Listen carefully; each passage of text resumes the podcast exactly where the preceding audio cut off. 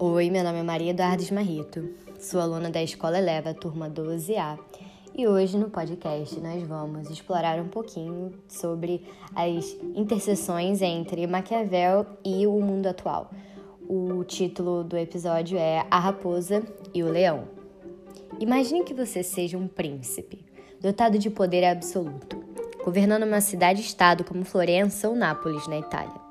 Você daria uma ordem e ela imediatamente seria atendida. Como você se comportaria? Seria honesto e cumpriria promessas de um governo promissor? Agiria de forma benevolente? Acreditaria no melhor de seus súditos?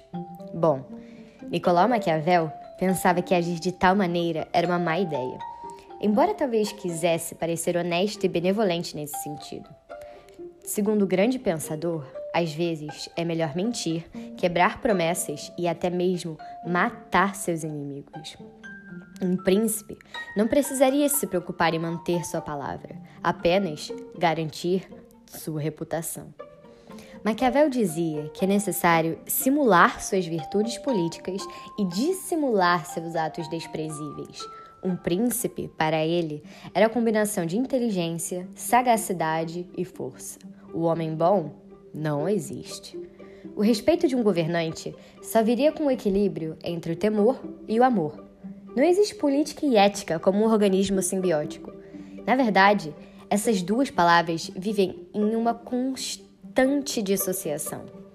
Nicolau acreditava que o sucesso dependia muito da sorte. Um príncipe bom era aquele dotado de virtude, a capacidade de controlar o destino, fortuna a fim de obter o que lhe era benéfico. Só porque a sorte desempenha grande papel em nossas vidas, não significa que tenhamos que nos comportar como vítimas diante dela.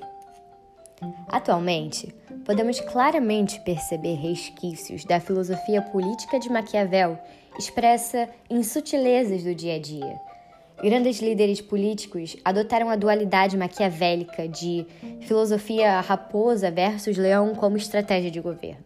A raposa, como símbolo que representa alguém perspicaz que consegue reconhecer facilmente armadilhas, ao passo de que o leão é o extremo oposto. Ele simboliza força e demonstra uma postura ameaçadora frente aos seus súditos, né? A fim de obter respeito um grande líder que segue essa mentalidade, então, que podemos citar aqui, é obviamente Donald Trump. Diante dos conflitos com o Oriente Médio, a sua postura maquiavélica fica, fica muito clara. Ao mesmo tempo que acordos de paz são propostos a fim de proteger a sua própria nação, ele assassina líderes políticos e faz terrorismo econômico em algumas regiões.